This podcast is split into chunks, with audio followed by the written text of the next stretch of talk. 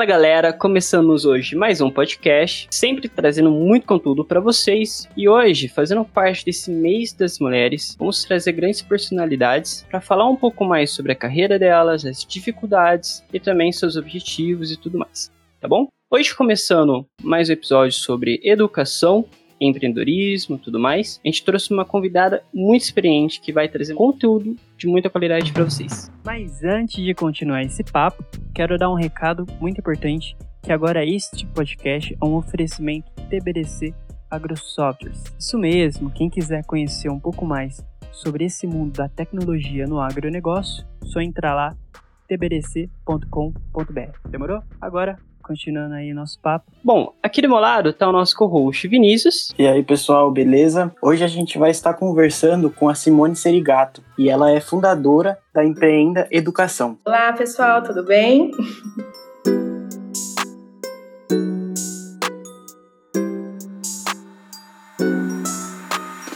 Simone, é um prazer imenso ter você aqui com a gente. A gente já é amigo há um bom tempo, né? Trabalhamos juntos numa empresa, bem quando eu tava começando minha carreira. Já. E agora ter esse reencontro é muito bom. E agora ver que você tá empreendendo com tudo que aconteceu, poxa, sensacional.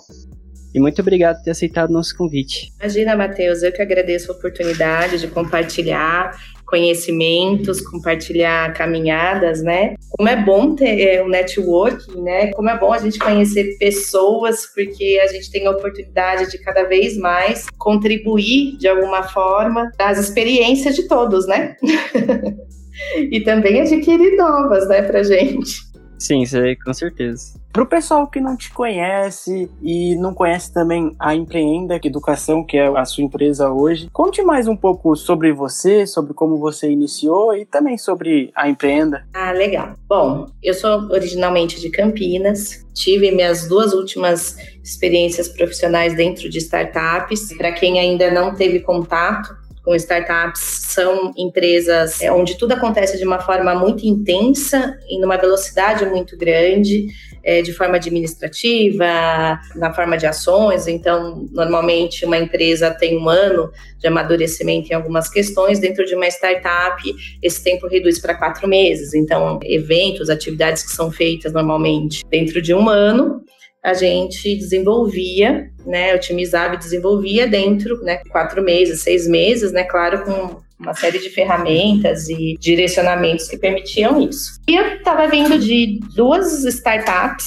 que eu vi crescer e tive a experiência de já tinha um filho na época de 10 anos. E aí eu tive uma gestação depois de muito tempo e essa gestação foi múltipla, foram de gêmeos. A minha carreira acabou sendo interrompida porque a gestação gemelar ela é uma gestação que ela pede muito da mulher, né? O parto de uma criança já é algo complexo para o corpo, para a família, para o emocional, e com dois tudo isso se multiplica. Então eu tive minha carreira interrompida dentro da segunda startup para poder me dedicar à minha família, a chegada dessas duas novas crianças e adaptação com o mais velho também, que já estava na família há algum tempo e também precisava de, de atenção. Quando a minha carreira foi interrompida vida. Como eu falei para vocês, eu estava vindo aí de cinco anos frenéticos, né? De muita atividade, de muita atuação profissional. E de repente uhum. você vê isso parar de uma hora para outra, isso te pega. isso não é tranquilo de ser administrado. Mas, como havia acontecido esse momento de desligamento, eu peguei o primeiro ano das crianças para me dedicar realmente à família, é, aos meus filhos, essa adaptação que a gente estava tendo. Na época, eu morava em Campinas e meu esposo trabalhava em São Paulo. A gente aproveitou essa oportunidade para repensar a nossa vida no interior e acabamos indo para São Paulo, fazendo uma mudança quando as crianças tinham completado um ano. A gente fez uma mudança para São Paulo para poder ficar mais perto do trabalho do meu esposo, ele poder me ajudar com mais qualidade. A gente também pensava que indo para São Paulo ia ter mais oportunidades. Então acabamos indo para tentar aí a vida em São Paulo. Isso foi em novembro de 2019. Chegamos, adaptei as crianças mais novas nas escolinhas, na escolinha no caso. O mais velho eu adaptei numa nova escola em janeiro. Final de janeiro iniciou as aulas dele. Quando a gente estava com a casa organizada, chegou a pandemia. E todo esse movimento que a gente tinha feito, né, durante esse período, a gente tinha feito pensando em eu me recolocar no mercado. Então, entre novembro e março, que aconteceu a questão da pandemia, eu já havia feito alguns processos seletivos, já havia feito algumas tentativas de retornar ao mercado, e essas tentativas foram frustradas, porque, primeiro, ou era uma demanda de tempo de trabalho, deslocamento, que eu não ia conseguir atender com a configuração familiar que eu tinha, ou quando era algo que era possível, o salário era muito baixo, era cerca de um terço do que normalmente eram os valores que eu estava acostumada a conseguir receber no mercado, ou não tinha flexibilidade de horário. Quando eu chegava ao, ao, final do processo seletivo, a questão de ter os três filhos sempre acabava me barrando de alguma forma, porque todo mundo falava assim: ah, mas você tem três filhos, ah, mas se eu precisar de uma hora extra, se eu precisar de uma atividade diferente, você não vai poder participar, se eu tiver um evento fora de São Paulo, você não vai poder acompanhar. Então, sempre ficava essa sombra. Né? E eu fui entendendo que talvez o mercado não fosse conseguir realmente me aceitar novamente nesse formato que eu tinha, nesse novo formato de vida, de família que eu tinha. Quando chegou março, os meus projetos foram estopados por conta da pandemia. E aí eu me vi dentro de um apartamento em São Paulo com duas crianças de um ano e pouco, um filho de 11 anos que estava precisando se adaptar a questão da educação online, né, trabalhar com as plataformas, com as metodologias, porque no começo foi uma questão muito difícil para as crianças, né, essa questão da educação online para as crianças, para as escolas, para os professores. E o meu esposo também passou a trabalhar dentro de casa. E com a adaptação das empresas, né, esse primeiro momento do home office, de quem era externo e foi passar para home office, houve uma sobrecarga muito grande. Né? Então eu via meu esposo, às vezes, começar o trabalho às sete e meia, oito horas da manhã, saía às vezes nove, dez horas da noite do quarto, porque ele ficava trancado dentro do quarto trabalhando para conseguir fazer os encontros, e eu ficava pro lado de fora com as crianças. Sei como é essa rotina. Você sabe, né? Então.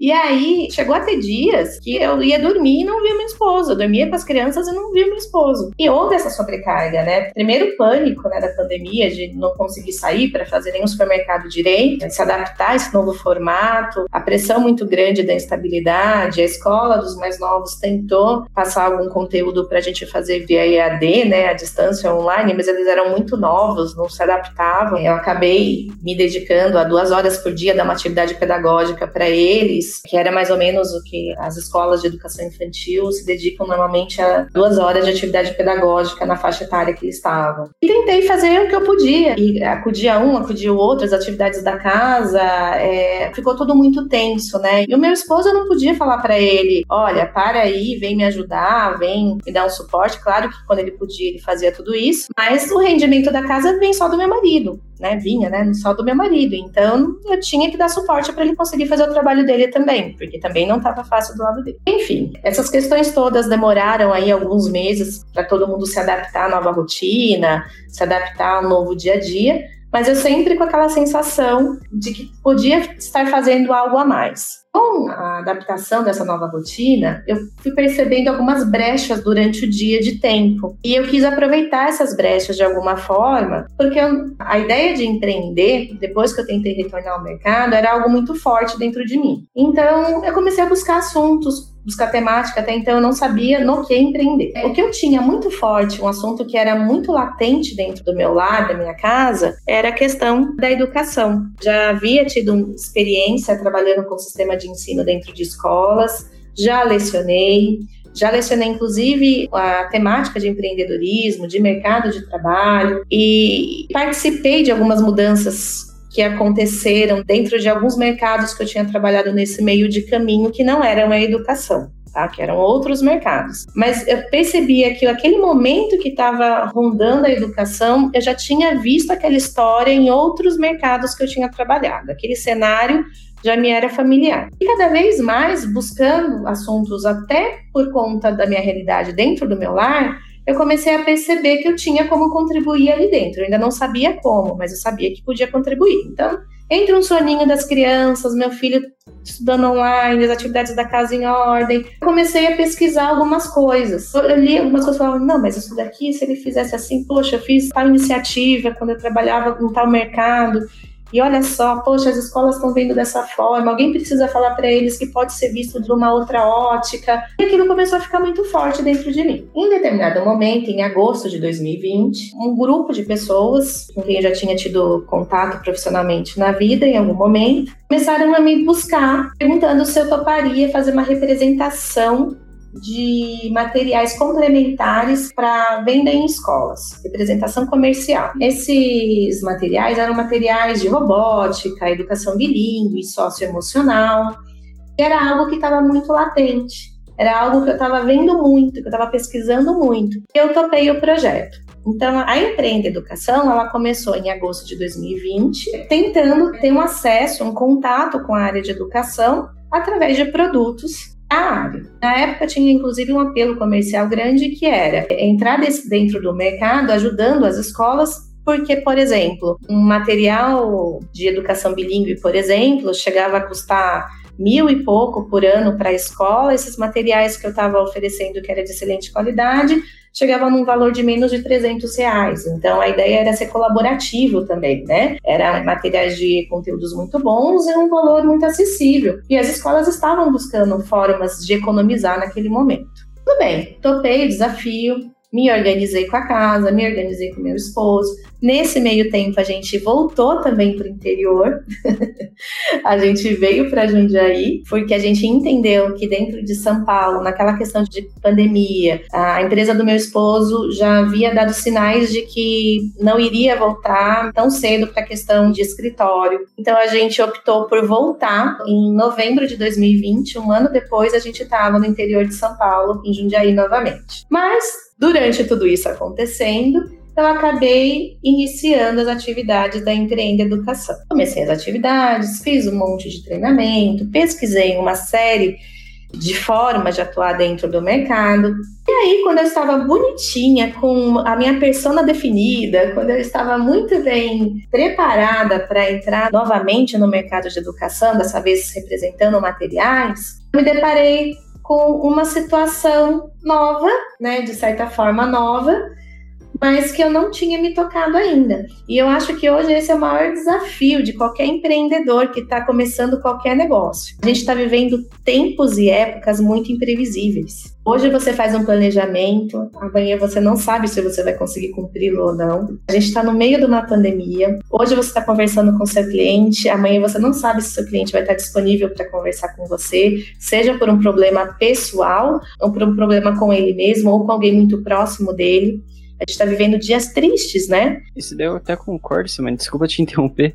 Imagina. Que eu também sou empreendedor. Eu sou um do, uhum. dos fundadores do Escala 10. E no uhum. começo de 2020 foi bem conturbado com tudo que iria acontecer. Porque a gente faz um conteúdo que depende do futebol, né? Isso. E quando começou a pandemia, tudo parou, ficou muito aquela incerteza. Poxa, e agora? A gente nunca viu essa situação. Como que a gente vai lidar com ela. Beleza, fizemos o nosso uhum. planejamento. Uma hora tudo ia voltar, né? Tipo assim, uhum. não ao, normal, né? A pandemia, mas os campeonatos. Uhum. E aí a uhum. gente ficou com muito essa ideia. Foi até interessante, porque além de nós, tem um mercado somente sobre isso, e o mercado estava se adaptando o pessoal teve que buscar uhum. outras coisas. Naquela época, o forte era BBB, então as redes sociais, os nossos clientes falavam bastante de Big Brother. Por incrível que pareça, de futebol foi para entretenimento de Big Brother. Uhum. E todo o nosso planejamento foi meio que por água abaixo. A gente teve que voltar uhum. e pensar o seguinte, tá, vamos pensar a longo prazo. A gente não sabe quando vai voltar, mas quando voltar, vamos tentar voltar com essas tarefas já prontas. Aí a gente se organizou, tentou arrumar a casa ali pra quando voltar a gente vai voltar melhor. Esse era o nosso objetivo. Sim. Mas realmente eu entendo, porque passamos por isso também, de não saber muito o que esperar do futuro. Sim, essa insegurança era e é ainda, né, muito grande. É, eu vejo isso dentro dos meus negócios hoje, dentro da empreenda. A gente trabalha ainda pisando em ovos, né? E, e, foi até por isso que agora esse ano a gente mudou o foco da empreenda, né? A gente saiu da questão de materiais, porque quando eu comecei a querer oferecer os materiais dentro das escolas, comecei a entrar em contato com os meus clientes, montei as redes sociais, a página, na web, fiz tudo direitinho, ah, meu CNPJ, tava tudo lindo, né? Toda a teoria estava pronta, né? Montei meu skit de venda, estava tudo muito lindo. Tinha feito todo o meu network, buscado contatos, amigo do amigo meu, para poder usar como referência nos contatos com as escolas. Tinha feito toda a minha lição de casa. E quando eu caí no mercado, quando eu comecei a ligar, e isso, eu acho que 99% dos empreendedores passam por isso. Você tem uma ideia fantástica. E aí, quando você chega doido para contar essa ideia fantástica no mercado, você se depara com problemáticas que você não, não tinha pensado. Eu achando que eu ia resolver o problema das escolas oferecendo para eles um material a um custo-benefício muito mais interessante, quando eu conseguia falar com as escolas, quando eu conseguia um contato com um mantenedor, com um coordenador de escola, a gente fazia quase uma sessão de terapia. Eles estavam apavorados, assustadíssimos. Eles ficaram nesse momento que você falou, Matheus. Eles ficaram esperando a pandemia passar tentando fazer aquilo que eles tinham programado para aquele ano. E como eles não iam conseguir fazer, eles estavam segurando para conseguir efetivar esses planos no, no, ano de 2021. Então eles estavam muito inseguros, eles não sabiam quanto que eles iam precisar investir a mais do que eles já tinham investido. As escolas que não deixaram de ter essas atividades complementares, elas acabaram mantendo do jeito que estava, porque eles estavam com medo de fazer qualquer alteração porque já tinha sido um ano apavorante e ficava nessa, vai voltar a aula híbrida, não vai, vai ficar só na, à distância. Eu vou fazer um grande investimento no online, é, na estrutura de online e depois vai voltar ao normal. Eu faço o que com esse investimento? Eu acho que, Simone, esse é um grande ponto que difere as empresas que visam ali o, o longo prazo do que as que estão focadas no curto prazo. Porque eu já vi muitas empresas é, acabaram não andando, né, não evoluindo, porque elas estavam muito preocupadas, ó, oh, não vou mexer em nada, porque tá dando certo. Não, Ou então, tipo, eu tô com medo, não vou mudar. E acho que essa parte da pandemia foi um, um ano de mudanças. Você tentar evoluir foi. e tentar se reinventar, na verdade, né? Sim, e a gente teve um problema na parte da área de educação, que foi o seguinte: muitos professores ficaram assim também. Eu vou tentar fazer minha aula de sala de aula dentro do EAD. Na verdade, é assim, ó. Para mim, todo mundo fala assim, 2020 foi um ano ruim. Para mim, ele não foi um ano ruim, ele foi um ano disruptivo, porque a gente teve que aprender a olhar para as mesmas coisas de formas diferentes. A tecnologia na educação foi vista como vilã. Há muitos anos você tentava implantar metodologias dentro da educação, né? Mas implantar tecnologia dentro de educação não é tão fácil é um mercado que ele te exige muito mais know-how. Uma edutech, edtech, né, dependendo do nome que cada um aplica, uh, as edutechs elas têm uma imensa dificuldade, porque a educação é uma área muito específica. Ela é uma área de pensadores, ela é uma área de apaixonados pela educação, de apaixonados por metodologias. É uma área que ela, para você acessar, para você mudar, para você melhorar, para você inovar dentro dela, quem é muito bom na educação acaba tendo dificuldades na área de negócios e tecnologia. Quem é muito bom em tecnologia e negócios acaba tendo uma barreira muito grande para entender como funciona essa questão da educação. A educação ela é vista pelo educador quase como uma missão de vida. É uma coisa muito mais profunda do que a gente falar sobre mercado. E existe inclusive um movimento muito forte por detrás da educação preocupado em que a educação não seja corporatizada. Eu não sei nem se essa palavra existe, mas que ela não vire negócio, porque ela não pode ser. A educação é algo muito maior que tudo isso. Quando a gente fala em educação, a gente fala praticamente de formar o futuro, formar os, os, novos cidadãos, os novos pensadores, as pessoas que vão movimentar a humanidade. Então, não é fácil você melhorar e trabalhar dentro da educação, porque vieram pessoas muito fortes antes da gente, sabe? Vieram uhum. pensadores, vieram. É, quando a gente fala de educação, a gente está falando de metodologias já usadas há muitos anos e comprovadas é, suas eficiências. Eu acho que assim, a grande chave de mudança na educação estava num lugar dentro do universo da educação, aonde ninguém tinha pensado em acessar, ou pouquíssimas pessoas tinham pensado em acessar. Era aprendizagem. E foi o que foi tocado na mudança da aula em sala de aula para aula à distância. A aula do online. Então, não é que a tecnologia foi ruim, é que a aprendizagem dentro da educação foi mudada quando você mudou a forma, o formato de disposição entre alunos e educadores. Então, quando houve esse movimento e quando todo mundo entendeu que o gatilho estava dentro da aprendizagem, aí começou-se a ter efetividade nas tecnologias, nas inovações voltadas para a educação. Não foi todo o mercado que foi tocado por isso, tá? O que, que aconteceu? Como muitos donos de escolas não sabiam quanto tempo essa situação da coronavírus ia perdurar, eles, eles ficaram parados. Os mantenedores eles sempre tiveram um foco muito grande, não é errado, na estrutura escolar, na estrutura da escola deles. Né, além do projeto pedagógico, a questão da área, da estrutura escolar, da área de interação entre alunos, né? Os lucros da escola sempre foram mais voltados para investimentos nessa área do que realmente na parte de tecnologia, a não ser que o projeto pedagógico da escola já estivesse contemplando essa questão de tornar a escola de alguma forma digital. Né? Então, foi um baque muito grande, foi muito fora do planejamento deles, sabe, Matheus? Foi muito fora do que eles estavam acostumados. Mas isso não era ruim. Toda mudança no começo ela assusta, né? E ela foi vista no começo de forma negativa, mas não foi. E foi aí que deu um start a uma série de formas de empreendedorismo dentro da educação. E foi nessa entrada que a Empreende Educação acabou se tornando Empreendedu, Hoje a gente mudou a nomenclatura para Empreendedu. E hoje a gente não trabalha mais com representação dentro do mercado educacional. Hoje a gente trabalha com uma plataforma de treinamentos focados em treinamentos tanto para gestores, como para professores, educadores como um todo, focados nesse novo modelo educacional que está surgindo nesse pós-pandemia. Porque, é, inevitavelmente, em 2022, a gente tendo as impressões mais otimistas possíveis em 2022 a gente não vai realmente conseguir entrar numa sala de aula presencial e dar a mesma aula de 2019. Infelizmente ou felizmente, a inovação chegou e ficou. Então eu acho que dificilmente um professor não vai conseguir, mesmo depois que volte às aulas presenciais, usar um Kahoot para fazer uma atividade mais interativa com os alunos.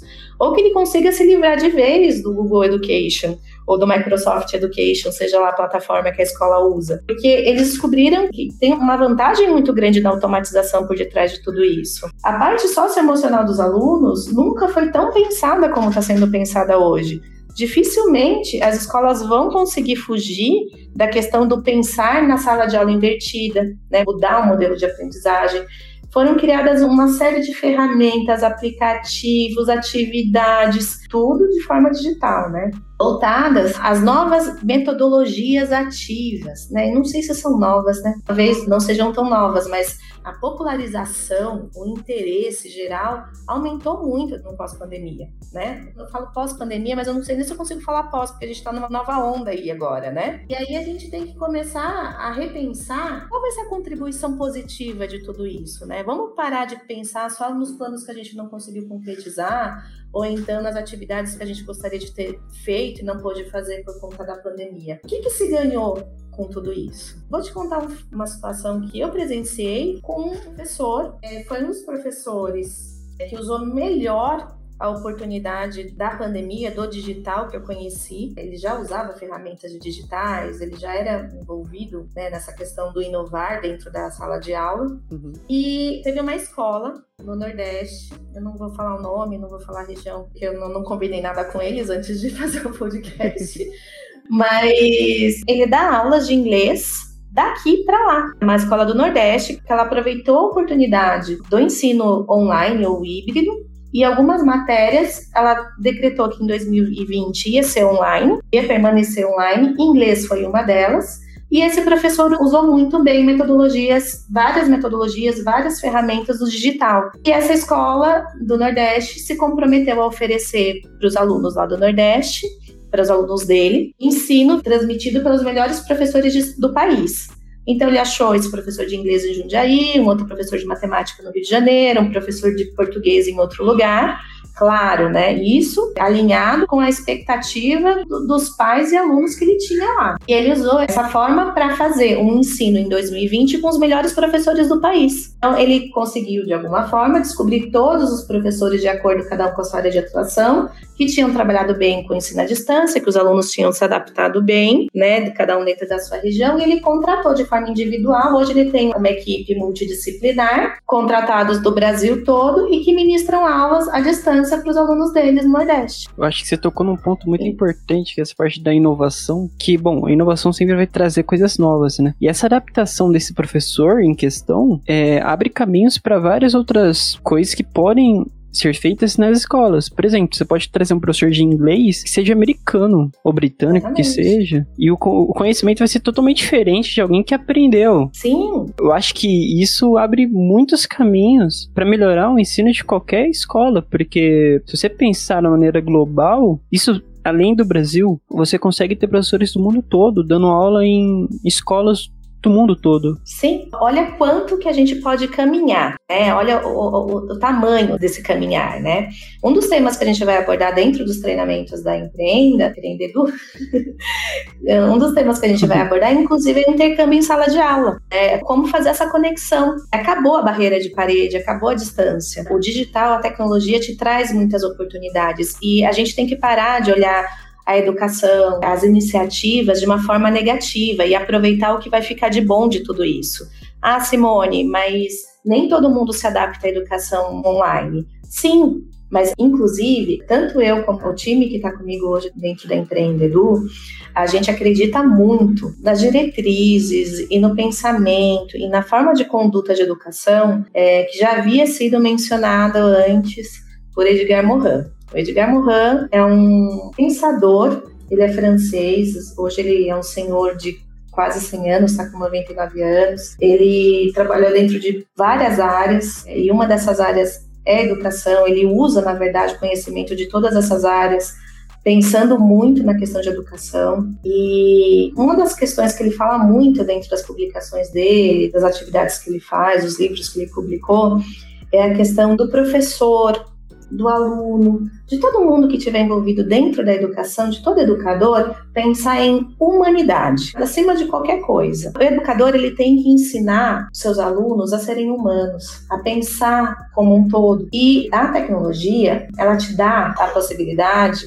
de trabalhar com conexões que te fazem ter empatia com qualquer tipo de cultura, qualquer tipo de pessoa, de qualquer tipo de raça, de pensamento. Essa dualidade, esse direita e esquerda, tudo isso é importante para a evolução da humanidade, né? E dentro da educação existe uma missão muito forte que é ensinar o educando, né, ensinar esse aluno a pensar por si só, a ter suas próprias experiências, até a ter uma visão ampla de tudo. Poxa, tem como você ter empatia, ter mais humanidade, visão ampla, tendo contato com outras culturas, tendo contato com pessoas que pensam diferente, as coisas elas, elas não são escritas em pedra.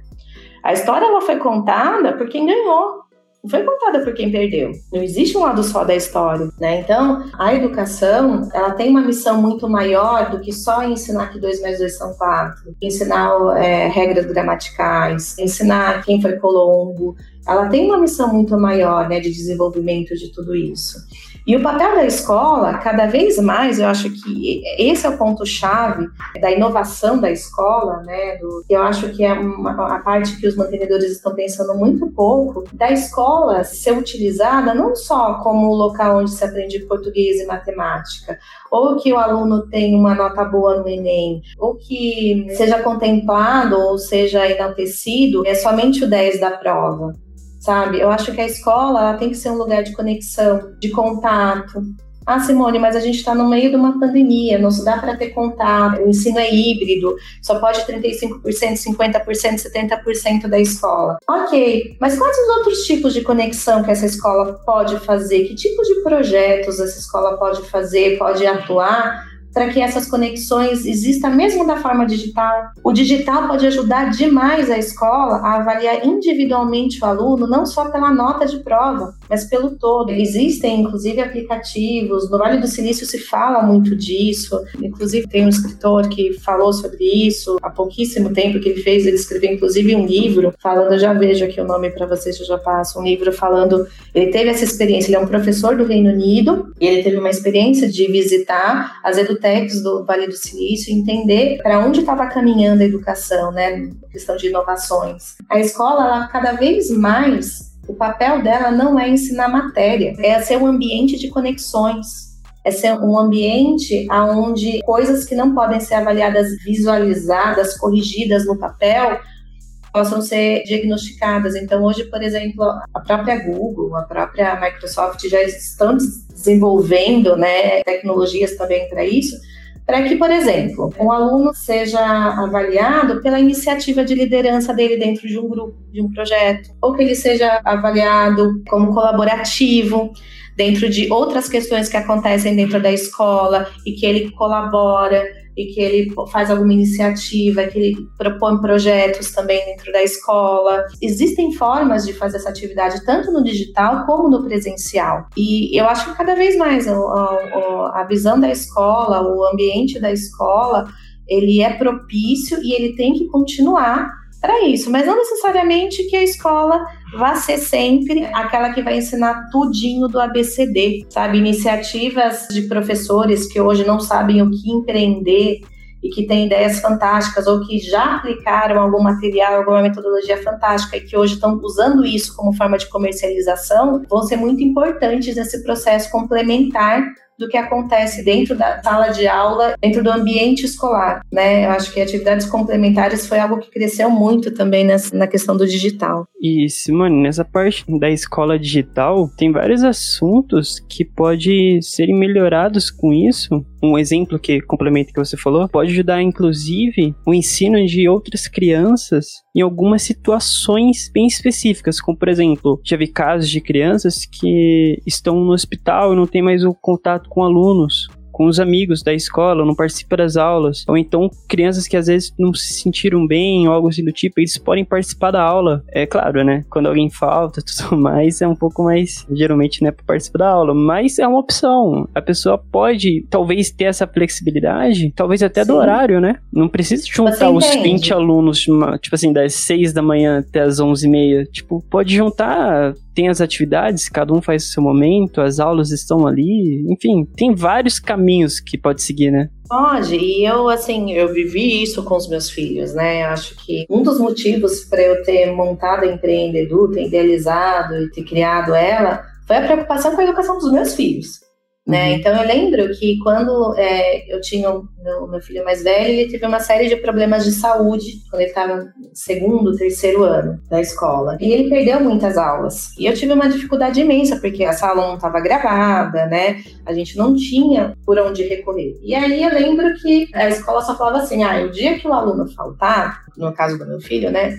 Ah, se o aluno faltar, ele tem que ligar para os colegas e pegar a tarefa e efetivar a tarefa para a próxima aula que ele está presencial, porque senão ele tem desconto de nota. Então, assim, ter faltado na aula não justificava ele não ter feito a lição. Só que ele não tinha recebido aquele conteúdo. Então eu ia ter que dar o conteúdo, mas eu não tenho a propriedade da professora, eu não sei o que ela falou em sala de aula. Às vezes o professor falava alguma coisa em sala de aula que não estava escrito na apostila, e ele acabava tendo para sempre aquele conteúdo a menos.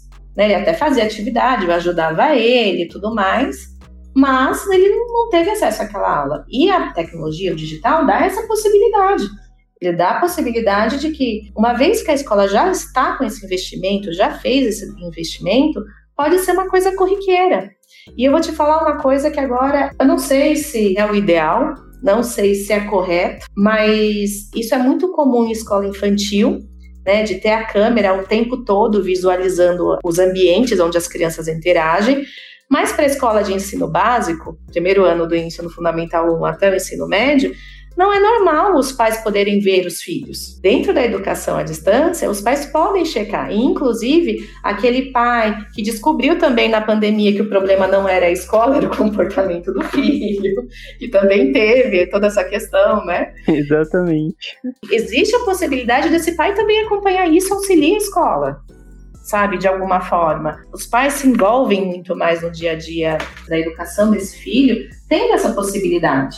Não são todas as escolas que gostam, não sei se isso é possível, né, esse formato, mas o fato em si da aula poder ser gravada, Hoje, por exemplo, meu filho, ele está numa situação de híbrido. Ele vai começar agora o período de prova dele. A gente teve algumas questões que a gente foi estudar de uma matéria, ele teve dificuldade nos exercícios, a gente foi na aula gravada, no dia da aula, que a professora deu aquela atividade, a gente descobriu qual era o problema que ele não estava conseguindo entender e que não estava escrito na apostila. Isso daí tem um exemplo, Simone, de pessoas com TDA. Sim. Conheço pessoas, assim, que às vezes, tipo assim, o posicionamento da sala, naquele momento que tá sendo explicação, a pessoa não consegue focar e aprender. E ela tem que depois Sim. pegar conteúdo com um amigo, que não vai ser a mesma coisa. Com a aula gravada, você pode Olha, ver, rever quantas vezes for necessário. O momento da pandemia, quando os pais também puderam ficar em casa junto com os filhos, foi muito esclarecedor para os pais. Inclusive, alguns pais levantam muito a bandeira do homeschooling, que foi aprovado no Distrito Federal em fevereiro desse ano, a questão do homeschooling no Brasil. Essa foi uma questão muito apontada.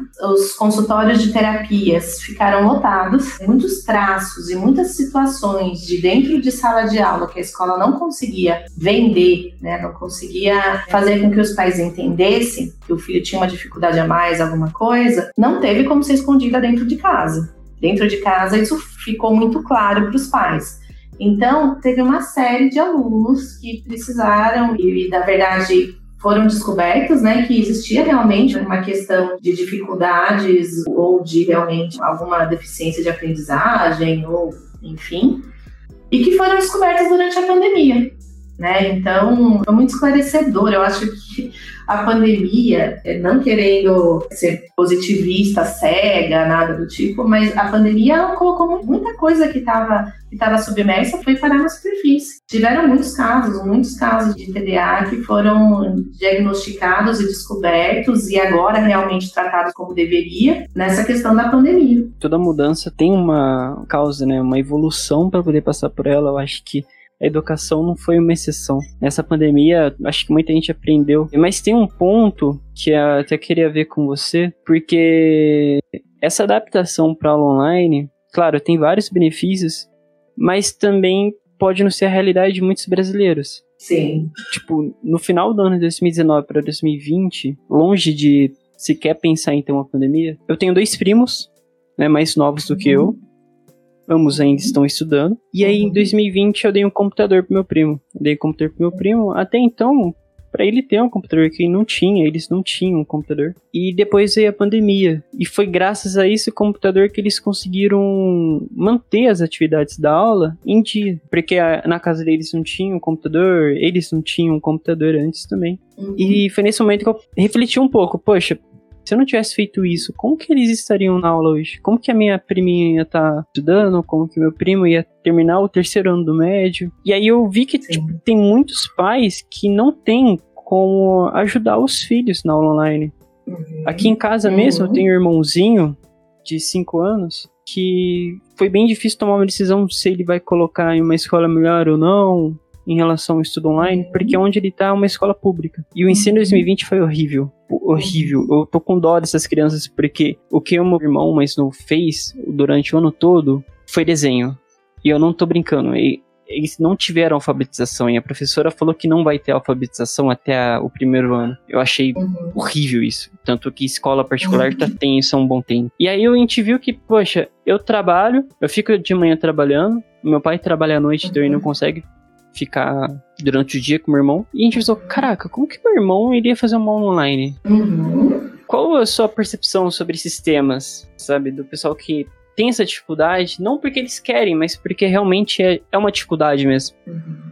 É, não é à toa que esses anos iniciais, agora na liberação que houve de aulas né, do Estado, dos municípios, contemplam principalmente os anos iniciais, tá? Porque é uma fase que realmente é extremamente necessária a professora fisicamente, tá? Não só a professora, como as atividades de interação. É a fase do seu irmão, a fase que eu falo que são dos meus filhos, que agora estão com dois anos e meio, são fases de interação, que certas construções são feitas somente em grupo, tá? Eu acho que quando a gente fala sobre empreendedorismo, é um erro muito comum as pessoas confundirem empreendedorismo com empresário, tá? Esse é um, um erro muito comum. Você não precisa ser empresário para ser um empreendedor. Existe o intraempreendedor, que é aquele que empreende dentro da sua função, dentro da sua atividade, sendo é, dentro da empresa de outras pessoas.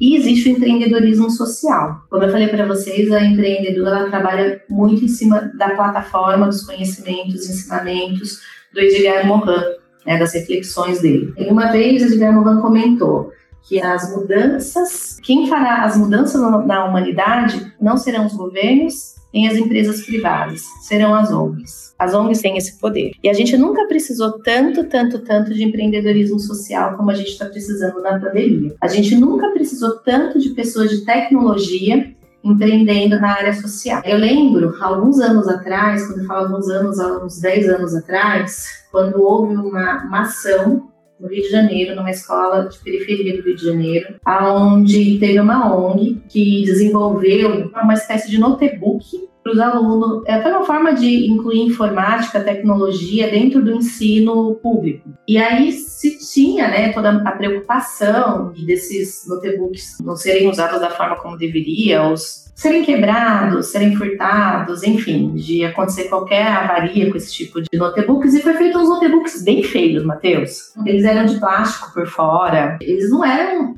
bonitos, não.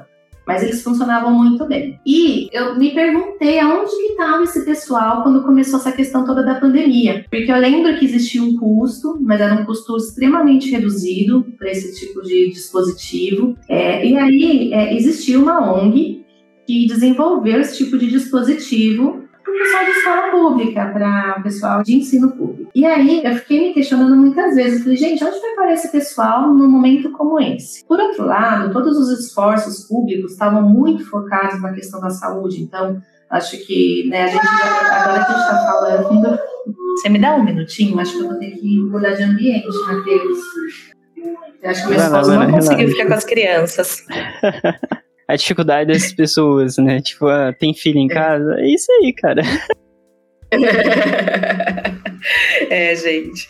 E, e sabe que isso é muito normal, né? Dentro do. Você sabe que uma das coisas que, assim, que eu faço muita questão sempre de falar com os meus parceiros de negócios, nas reuniões que eu faço, mesmo com clientes, eu sempre converso com eles falando sobre: olha, eu sou uma empreendedora, uma mulher empreendedora que tem família. Né? Eu, por exemplo, tenho crianças, tem gente que tem o cachorro, que tem o gato, que tem às vezes um senhor, uma senhora que às vezes está dentro do mesmo ambiente, que a gente não consegue isolar da onde a gente está.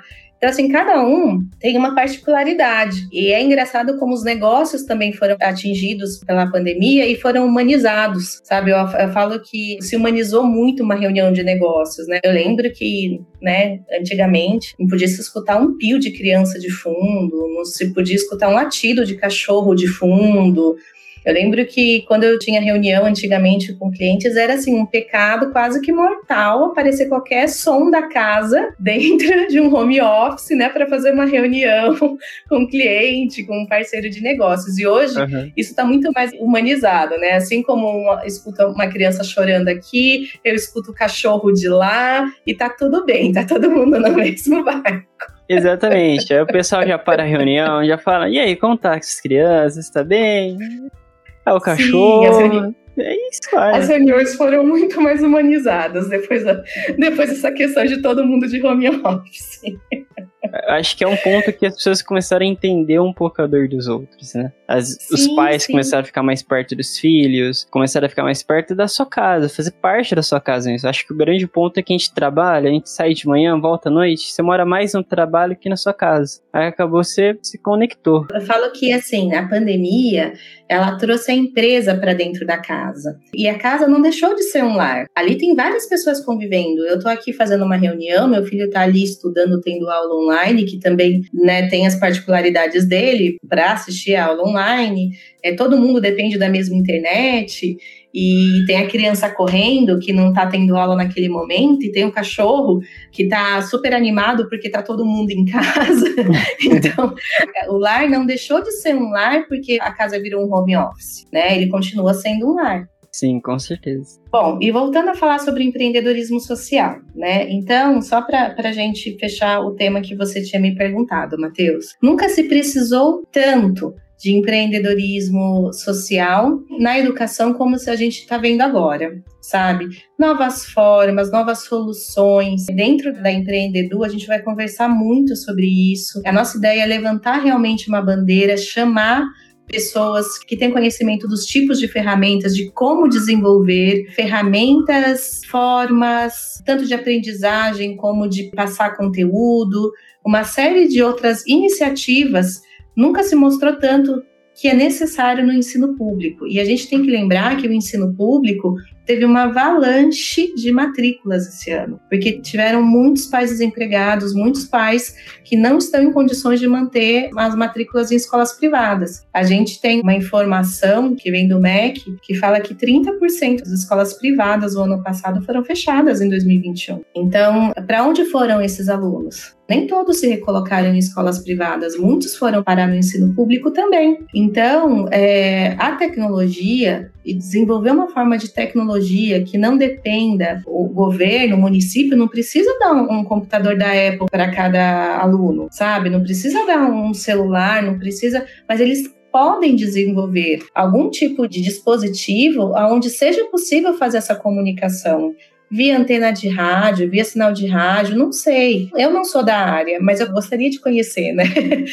Muitas pessoas que têm conhecimento de como isso pode ser feito, que têm essas dores e que precisam trazer essas ideias, esses projetos à luz, sabe? Eles precisam propor. Eu tenho certeza que as prefeituras estão desesperadas por ideias como essas, né? Que tragam a solução a baixo custo. Simone, você pode utilizar até mesmo seus alunos para isso. Porque dando um exemplo. A ideia é essa. No meu sétimo ano, se não me engano, na escola que eu estudava, a minha professora de ciências, naquela época era ciências ainda não era dividido, uhum. ela fez um projeto muito legal que levou a nossa sala, as duas salas, né, A e B, para uma cooperativa de reciclagem que tinha perto uhum. da nossa escola. Então a gente foi andando mesmo, a gente foi lá, conheceu, a gente criou um apego. Grande parte da sala gostou tanto do pessoal lá conhecer a história dele, de saber que é sofrido, que é difícil. Uhum. E a gente fez até um festival dentro da nossa escola sobre essa parte da reciclagem, sobre esse ponto importante que é a reciclagem, sabe?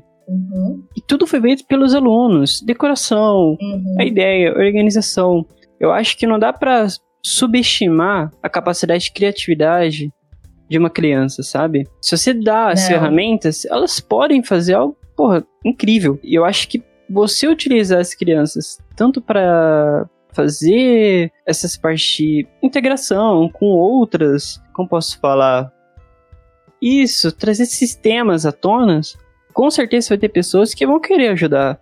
Você pode criar algo da tecnologia e levar esse projeto a outras empresas. Essas empresas Sim. com certeza vão apoiar, sabe? Então, eu, eu penso em algo assim, eu sou da área comercial, minha área é a área de negócios, mas acaba que a gente, para poder fazer venda, a gente acaba entendendo muito do interno de cada produto. E como minhas duas últimas experiências profissionais foram dentro da área de tecnologia e na empreendedora estou em contato com pessoas que desenvolvem tecnologias para as atividades que a gente faz, eu penso em coisas como, por exemplo, poxa, será que não tem uma forma de desenvolver um, um tipo de dispositivo que o aluno só precise, não precisa nem entrar entrar na escola, mas entre em contato do lado, mesmo que vá para o lado de fora do portão da escola, consiga fazer um download de todos os conteúdos que precisa para poder, durante a semana, fazer os seus estudos, as suas atividades, fazer download dos vídeos de aula, para ele poder não perder tanto conteúdo, ou então ter um ambiente que seja tão simples como um WhatsApp para ele poder interagir com os professores e com a turma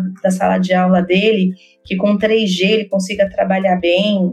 Eu não sei te falar, eu não sou da área de tecnologia, mas eu acredito que existam formas, existam iniciativas que possam favorecer de alguma forma, né? Como você falou, os alunos que são mais privilegiados, de ter alguma forma de desenvolver projetos com os alunos que não são tão privilegiados e que não estão tendo é, esse contato no momento com o digital que precisaria estar tendo. Não sei te falar como, eu não tenho essa resposta, mas uma das principais missões da Empreendedu é conseguir encontrar profissionais, conseguir encontrar empreendedores educadores que tenham boas ideias, boas iniciativas e que a gente possa fazer essa, essa conexão com o realizar de alguma forma.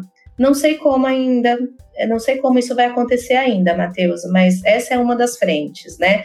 Tanto o professor que tem conhecimento, que já está à frente já está caminhando para uma educação 5.0, já está se desenvolvendo, possa compartilhar o conhecimento dele com aquele que está buscando ainda se desenvolver. Tanto a gente poder passar conteúdos, informações para aquele gestor que ainda não sabe como organizar os cursos para manter o negócio dele de escola, como trabalhar a diversidade dentro da escola dele, outras questões ligadas ao novo formato de educação, a como adequar a escola dele a uma era digital, assim como a gente também quer conversar com aquele educador que ficou desempregado, que não sabe o que vai fazer daqui para frente, que ao mesmo tempo não desenvolveu as habilidades que ele precisa, juntar essa galera toda, passar em forma, como eu falei para você, a nossa ideia é trabalhar com nano learning, né? Então são treinamentos muito direcionados e muito focados em cada temática.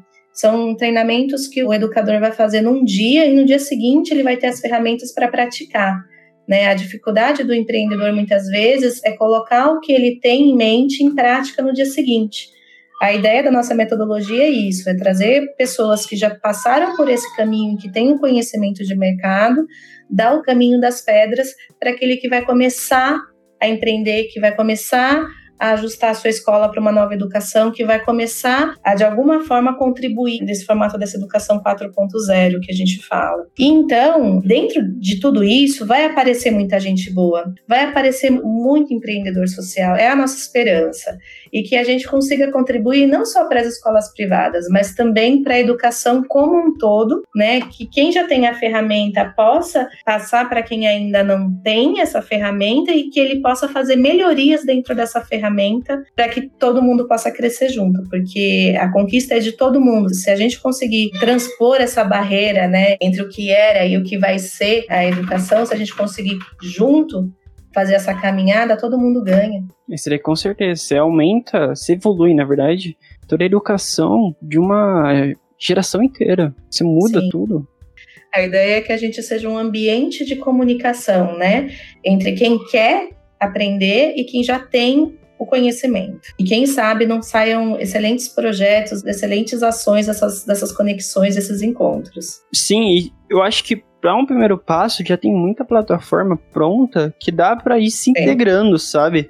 E utilizando um pouco aqui, um pouco ali, e ajudando e levando para essas pessoas. Claro, como você falou, não é tão simples assim, mas é. no começo, né, um pontapé inicial já é algo bem significativo. Sim, com certeza. E o que eu queria falar de tudo isso que a gente comentou é que em algum momento a gente quer chegar com a Empreendedor numa situação onde nós possamos ser um grande hub de inovação dentro da educação. Como eu falei, uma pessoa que entende muito de tecnologia, ela dificilmente vai conseguir fazer uma melhoria ou inovação significativa dentro da área de educação sem um educador junto com ela. E um educador sozinho, sem um conhecimento de mercado, técnicas de mercado e de tecnologia, ele dificilmente consegue fazer esse movimento sozinho. Né? Essas pontas elas precisam estar conectadas. A nossa ideia na, na é, é que essas conexões aconteçam, tanto para a melhoria do que já é bom e que pode melhorar,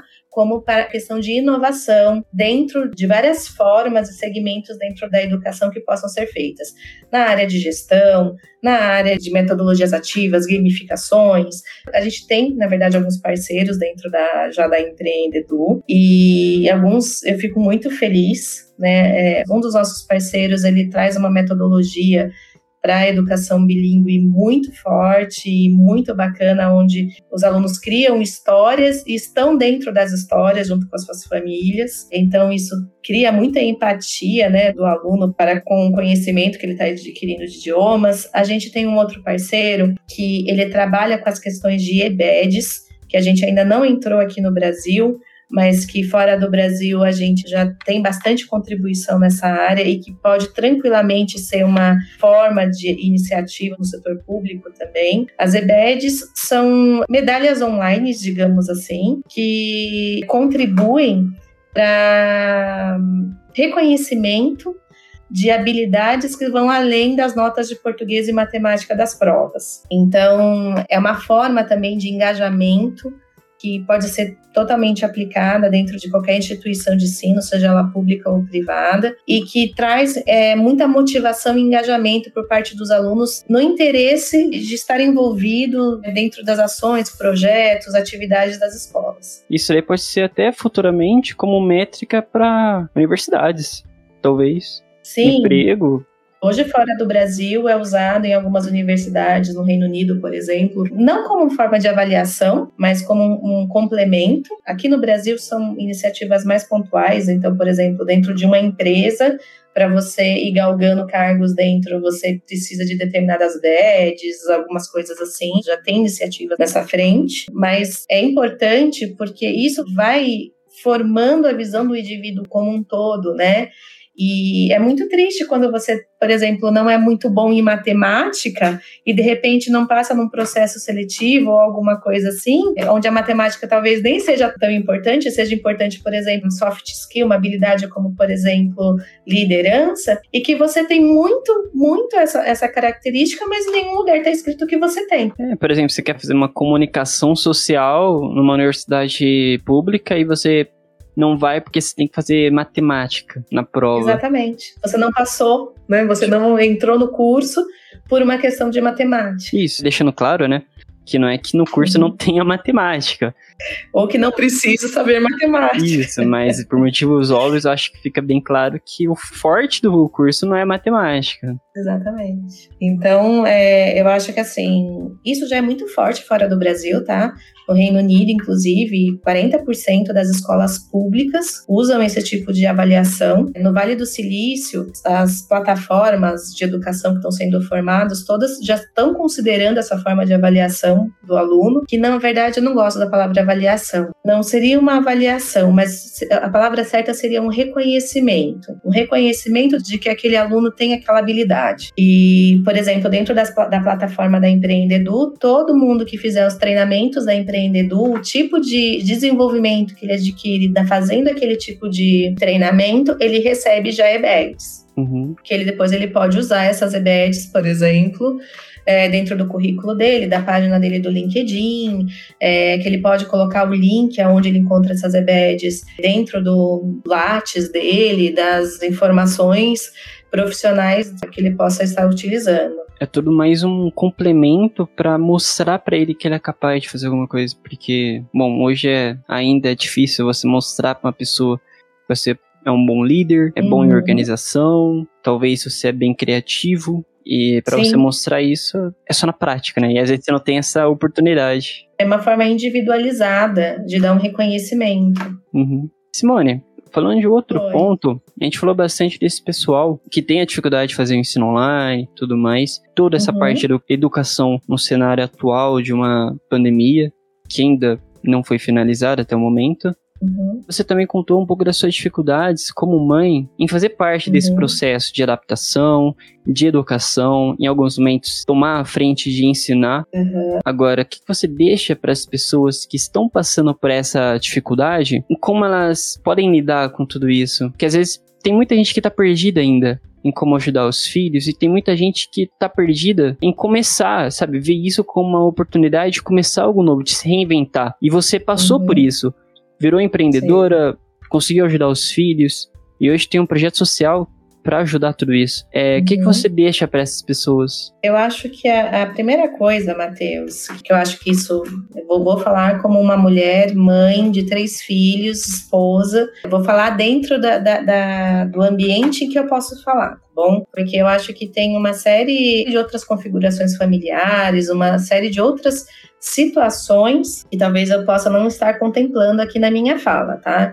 Eu vou falar dentro do meu lugar de fala. Então, dentro do meu lugar de fala, mãe de três filhos, casada e gestora do lar como um todo, o que que acontece? Eu acho que a minha primeira dificuldade e o meu primeiro conselho para falar para outras mães que estão na mesma situação que eu, que de alguma forma precisam empreender, porque é muito bonito falar da empreendedor, é muito nobre trabalhar com educação, mas eu também estou fazendo tudo isso porque a gente precisa de uma renda a mais, porque realmente é necessário para que a gente possa manter aí uma, uma qualidade de vida que a gente queira, proporcionar para os nossos filhos aquilo que a gente imagina que deveria ser. Então, quando a gente está numa situação em que você tem um lar com um número grande de pessoas para administrar, você tem uma série de atividades é, você tem uma série de coisas que dependem das suas decisões, da sua administração, da sua gestão, e que você também ainda tem que trabalhar e captar recursos para casa. Primeiro, respira fundo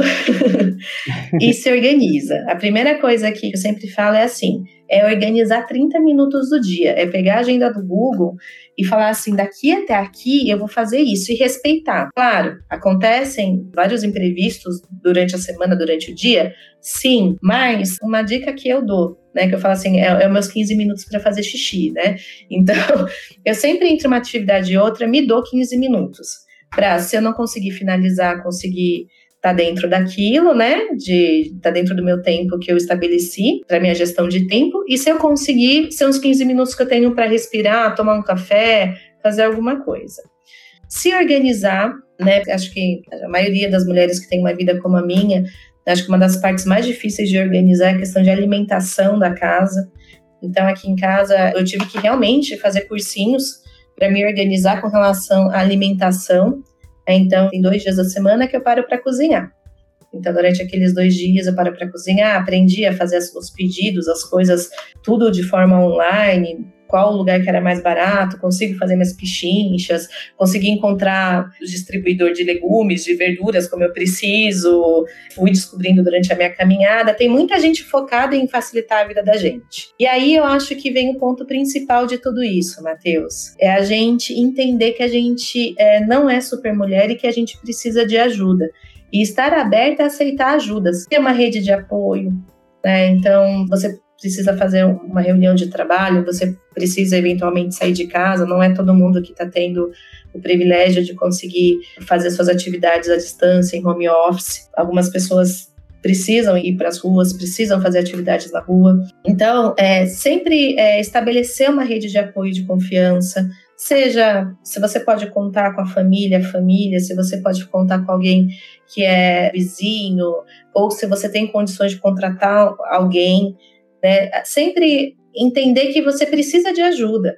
Né, fazer com que o seu esposo, o seu companheiro, a sua companheira, seja quem estiver com você, entenda que você precisa de ajuda também, estabelecer a função de casa, quem é de quem. Dia tal vai ter lixeira, então nesse dia a função é sua de recolher os lixos da casa. Se eu preciso parar o meu ofício de trabalho para poder fazer os congeladinhos, fazer a comida, né, a refeição da casa, nesses dois dias você vai ficar, depois do seu horário de trabalho, vai ficar mais tempo com as crianças para eu poder trabalhar. Então, distribuir função também, sabe? Aprender a desapegar um pouco, porque senão a gente não aguenta. eu acho que a, a minha orientação para todo mundo seria essa, as minhas dicas seriam essa aceita ajuda, tenha uma rede de apoio, busque informações de como se organizar com o seu dia a dia da casa, seja criteriosa com a sua flexibilidade, com o seu planejamento do dia. E uma coisa que eu sempre faço, a sexta-feira eu paro minhas atividades às quatro horas da tarde, paro um pouco mais cedo e eu pego essas duas últimas horas que eu tenho do dia, né, para cuidar de mim. Então, ou eu faço minha meditação, ou eu faço uma caminhada. Tem gente que tem flexibilidade de, ah, não, eu consigo acordar mais cedo. Não é o meu caso. eu não consigo acordar mais cedo. É, a pessoa faz uma caminhada. Eu estabeleci para mim que eu tenho duas horas por semana para cuidar de mim, da minha sanidade, do meu corpo, de mim. Então, que ela estabeleça em algum momento, de alguma forma. Não tenha vergonha de falar para a rede de apoio: olha, eu tenho duas horas por semana que eu preciso cuidar de mim, seja lá como for. Ah, quero só ficar tomando um banho demorado com calma, ou então quero parar e fazer a minha unha, não sei, sabe? Mas eu estabeleço duas horas por semana que eu dedico a mim. E você tá certinho nesse ponto aí de duas horas, porque, claro, tudo que você falou foram dicas de ouro aí, porque tem muita gente que realmente tá perdida nisso. E no ponto que você falou de duas horas para você, é muito importante. Porque toda essa rotina é muito maçante. Muito. Sim. E acaba deixando bem ruim o nosso fator psicológico, né? Tem uma frase que eu vi que parte do nosso sucesso vem de vários fatores, né? E dois deles que ocupam metade do sucesso é a saúde física e mental. E quando você tem uma Sim. rotina que desgasta muito, você manter isso em ordem é muito difícil. Sim, e quando você tem uma rotina assim, como é o meu caso, por exemplo, você tem que estar sempre bem. né? E essa pressão do estar sempre bem é uma pressão grande, porque você fala assim, meu Deus, né? Eu não posso ter um dia de enxaqueca na cama. Porque quem que vai alimentar meus filhos? Quem que vai fazer o supermercado? Quem que vai conversar com o cliente? Então, quando você tem uma rotina onde as coisas dependem muito de você, você tem que redobrar o seu cuidado com o que você se alimenta, como você cuida do seu emocional, porque são as pernas de sustentação, né? Então, se você não tem esse compromisso com você, a chance de você cair é muito grande e quando você cai, você leva muita coisa junto com você, muita gente e tudo mais. E uma coisa que você perguntou para mim, Matheus, que eu acabei não respondendo, sobre a educação online, né? Realmente, os pais ficaram bastante sobrecarregados com essa questão do online. Eu confesso que eu acabei terceirizando, eu percebi que eu não estava dando conta de olhar essa parte com o meu filho. Primeiro que santo de casa não faz milagre, então é diferente, muito diferente você, você ensinar o seu filho do que uma pessoa de fora ensinar. Né? Vamos Isso dizer é que realmente. a gente não tem tanta moral. Então, eu terceirizei, para te falar a verdade. O meu filho ele tem um acompanhamento, na verdade, durante toda essa questão da pandemia foi necessário, então eu tenho uma psicopedagoga que acompanha ele. Eu pedi reforço, pedi ajuda, porque eu entendi que eu não ia dar conta. E acho que o, o mais importante é isso, sabe? A gente não se forçar, ah, eu tenho que dar conta de tudo, sabe? Quando você precisar, pede ajuda. Ah, Simone, eu não tenho condições de contratar uma psicopedagoga, de contratar uma pessoa para ficar acompanhando meu filho. Tudo bem, tem uma série de iniciativas no Instagram, no YouTube, várias redes sociais, é de professores que dão reforços de algumas temáticas sabe? É, usa o recurso que tem, sabe? Pede ajuda aos universitários. Se você procurar, você inclusive encontra algumas professoras que estão dando reforço de forma gratuita para alunos de ensino público. Se você procurar por esse tema nas redes sociais, você vai encontrar algumas iniciativas, alguns materiais que o professor está disponibilizando de letramento, de uma série de atividades que também podem te ajudar nesse momento em apoiar as crianças. Seria sensacional. Ajuda até no meu caso com meu irmão. Meus pais e tudo mais, e ensinar ele, nossa. Dicas de ouro aí. Tem uma série de iniciativas. É como eu falei para você, a gente nunca precisou tanto de empreendedor social na educação como a gente está precisando agora. O problema disso tudo, a problemática disso é que está tudo muito espalhado na rede. São iniciativas muito individuais e é difícil você encontrar essas soluções. E foi essa a ideia da Empreendedor, poder juntar tudo isso num lugar só, num portal só, numa plataforma só, para que as pessoas pudessem encontrar as informações que elas estão buscando. Uhum. E foi uma iniciativa muito boa, porque Obrigada. juntar tudo isso realmente. Vai ser um, uma grande evolução para nossa educação. Tudo isso dando certo. O intuito é melhorar para todo mundo, né? Para toda essa geração Sim. que tá aprendendo. Parabéns, Simone, que essa iniciativa foi muito boa mesmo. Ah, obrigada, gente. Obrigada mesmo. Simone, com tudo isso, sinto que a gente teve um papo com conteúdo muito bom. Acho que dá para dar uma diretriz para o pessoal que está buscando se reinventar, ter uma nova Sim. iniciativa para talvez empreender ou então buscar uhum. alguma outra situação, né? Que seja o caso. E também o pessoal que passa essa dificuldade em entender como organizar a casa, né? Literalmente, com os filhos, Sim. com a própria educação. Tem muita gente que trabalha, tem faculdade. E eu acho que com tudo isso dá para ter aquela visão de, poxa, tem um jeito de lidar com tudo isso, eu posso lidar com tudo isso se for o caso, pedir ajuda, Sim. como você mesmo falou. E acho que com toda a experiência que você trouxe foi fenomenal. Foi um grande papo. Obrigada. Um último tema que você colocou aqui, que eu queria muito falar dele. Você comenta que tem, nos Estados Unidos foi identificado que empresas com mulheres liderando recebem menos investimentos externos. Né? E aí eu ia até comentar com você sobre esse tema.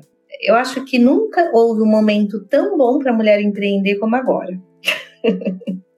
Você vê que eu sou muito positiva com o momento que a gente tá, né? Eu acho que a gente teve, apesar de ser um momento difícil de se trabalhar, como eu falei para você, é um momento de muitas perdas, em que reflete em vários momentos, né? Não só na educação, mas nos negócios, no dia a dia e tudo mais. Só que essa flexibilidade feminina, né, de conseguir fazer muitas coisas ao mesmo tempo, né, essa questão cerebral, física que nós temos, é muito propício para o momento atual, por tudo que está acontecendo.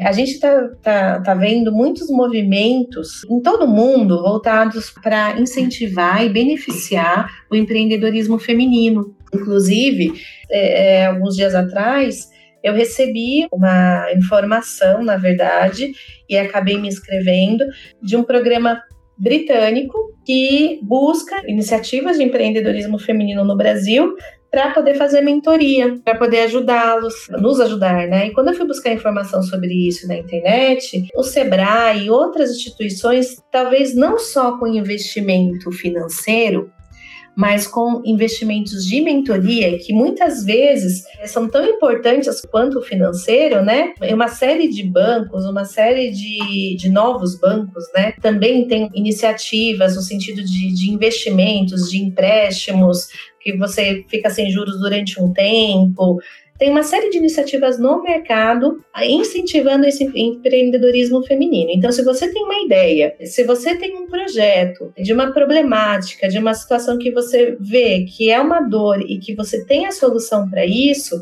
esse é o momento de empreender. É agora, porque o mercado está muito aberto para o empreendedorismo feminino, está vendo com bons olhos. Não sei te falar Matheus, se o que eu estou te falando tem acesso para coisas que não são de tecnologia, porque eu estou muito envolvida na área de tecnologia e de educação, mas dentro da minha área de tecnologia e educação está havendo muito interesse, está tendo muita iniciativa, tanto privada como pública, no sentido de inclusive fora do Brasil internacional, no sentido de incentivar, fomentar, apoiar o empreendedorismo feminino. Então, é, o momento é agora para quem tem interesse. E é bom, muito bom você tocar nesse assunto, porque eu conheço dois programas, né? O Sebrae ajuda muito, sempre ajudou todos os empreendedores e tem um projeto apenas para mentoria de empreendedoras novas. E também tem o Itaú uhum. da Mulher, que é um projeto que está uhum. crescendo bastante, tanto com conteúdo, tanto com ajuda também nos projetos. Isso. E dentro da tecnologia eu já vi vários. Sim. Eu não lembro o nome corretamente, mas tem um que eu me recordo que é o Reprograma. Uhum, que é um, um, projeto que ajuda o pessoal a, tipo assim, com conhecimento. Eu conheço pouco, mas que tem um conhecimento uhum. que ajuda o pessoal a se colocar de, novamente no mercado de trabalho, a aprender uma coisa nova. Tem muita gente que fala muito bem deles. Eu não conheço muito para ir além. Mas é uma questão de pesquisa em rede social e pesquisa online. Existe muita gente pedindo mentoria também, todos eles você vai passar por uma seleção, né, e tudo mais. Então, quanto mais preparada você também tiver, né, quanto mais você tiver preparada no sentido de ter feito um business plan, né, você ter feito um planejamento da sua empresa, isso é extremamente importante independente do tamanho do negócio, independente do que você vai fazer como empreendedorismo, é importante você saber o que você quer fazer, ter muito claro quanto que é o investimento nesse negócio que você está pensando em abrir, conhecer muito bem o mercado que você está abrindo, conhecer muito bem a dor. A gente fala que tem dois tipos de empreendedorismo, né? O empreendedorismo por ocasião, que é quando você descobre uma oportunidade de mercado, né? Ou uma oportunidade enfim, que exista, e o outro é o empreendedorismo emergencial, que é quando você tem que empreender por necessidade, né? Que é na urgência, né? Você, nossa, não dá tempo de fazer nada. Mesmo quando você abre um negócio na correria, no empreendedorismo por necessidade, você, durante a construção do seu negócio, você pode ir fazendo o seu planejamento. O Sebrae tem modelos de business plan que você. Como é que chama business plan em português, meu Deus do céu? Plano de negócios, desculpa. Isso, modelos de negócios. Plano. Isso, plano de negócios. E você baixa modelos de forma gratuita na internet e são reflexões que são necessárias, mesmo que você esteja empreendendo por necessidade, na correria, são pontos que você precisa pensar para que a sua empresa tenha sucesso. E qualquer um desses projetos de mentoria, de investimento, vão te pedir um business plan vão te pedir um plano de negócios. Então é importante que você tenha, que você desenvolva. Isso só vai te ajudar no crescimento do seu negócio e para que você também tenha apoio nas suas ações. Sim, realmente, você se estruturar, né, pegar o básico, vai te dar uma base muito grande para você criar o seu negócio. Só uma, uma correção Isso. que eu falei do Reprograma, que ele é uma hum. iniciativa da Mariel, que é a CEO e a fundadora, uhum. que elas ajudam as mulheres, inspiram, né, e ensinam mulheres Sim. por meio de computações de, e algumas ferramentas para levar essas mulheres para o mercado de tecnologia, que é um projeto que eu gostei bastante.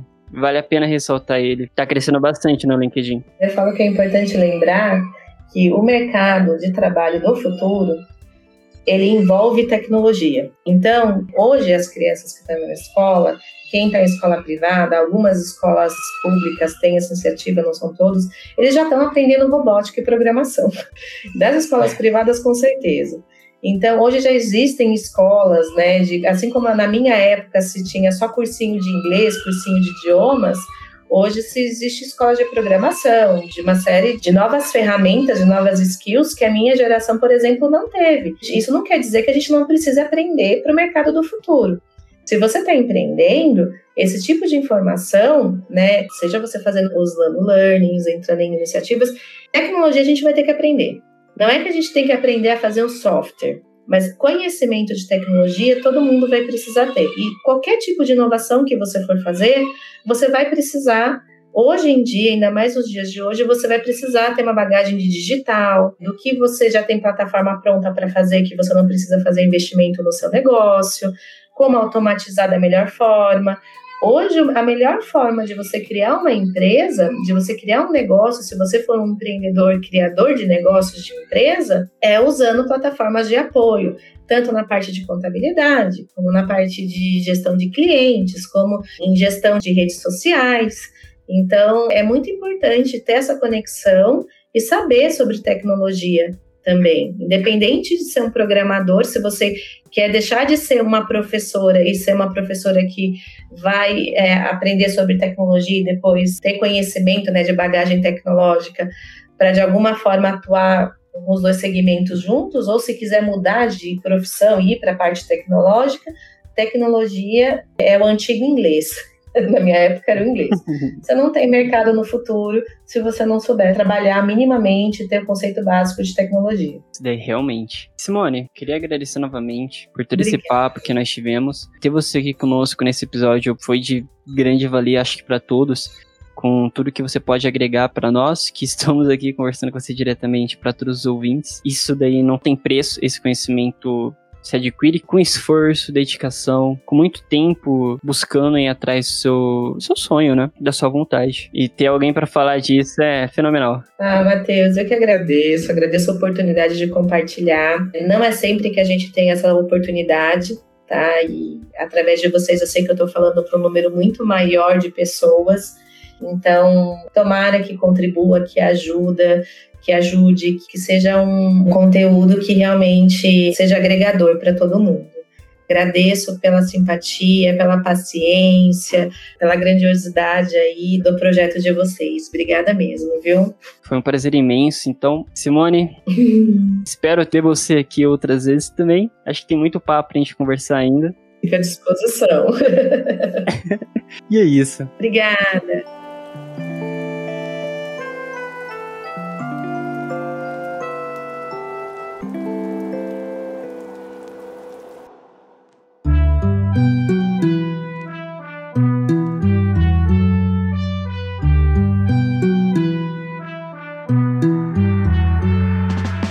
Bom, pessoal, mais um episódio chegando ao fim. Agradeço a todos que acompanharam esse, todo essa, esse nosso bate-papo. E é isso. Até a próxima.